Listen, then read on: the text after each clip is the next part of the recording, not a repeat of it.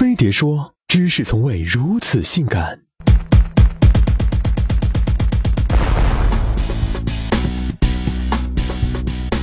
在社交网络发达的今天，有一群五行缺赞的人，他们秀恩爱、晒孩子、晒宠物，要是都没有，那就晒自己。嘟嘟嘴，剪刀手，仰望四十五度角，都是自拍者的惯用招。P 完图，再配上一句“岁月静好”，堪称自拍党中的语文课代表。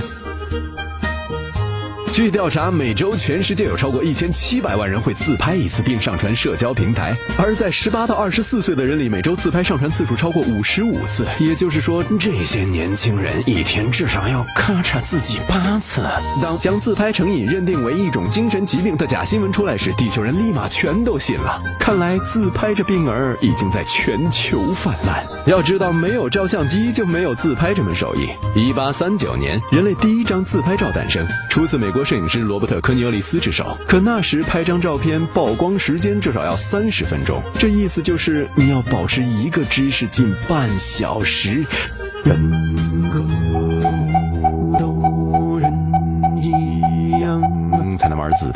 一九零零年，柯达公司推出赫兹布朗尼相机，仅卖一美元。不仅普及了快照技术，也让屌丝玩得起自拍。而随着相机的发展，甚至有了专门用于自拍的数码相机，自带美颜功能，成为了万千女人的最爱，被封为自拍神器不说，价格都够买单反了。这让穷三代的单反情何以堪呢？其实，社交网络的兴起，再加上拍照手机修图软件的风靡，三位一体，才让自拍真正成为了一种流行病。两千年，夏发布世界第一款拍照手机，内置十一万像素的摄像头，这要是拿来自拍，简直就是 AV 画质。之后，手机摄像头的像素跟打了鸡血似的，一路飙升。而前置摄像头的出现，原本只是为了视频通话，可在自拍党眼里，自拍才是他的本职工作。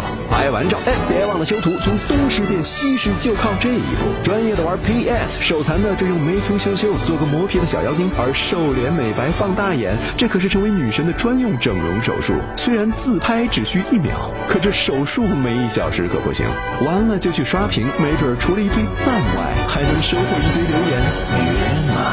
自拍党也有苦恼，手臂不够长，集体自拍时许多脸能把屏幕挤爆，于是自拍杆来了。说白了，这玩意儿就是一根可以伸缩夹手机的棍子，可照样能成为自拍党手中的自拍神器。再买个蓝牙遥控器，按快门，分分钟让自拍硬起来。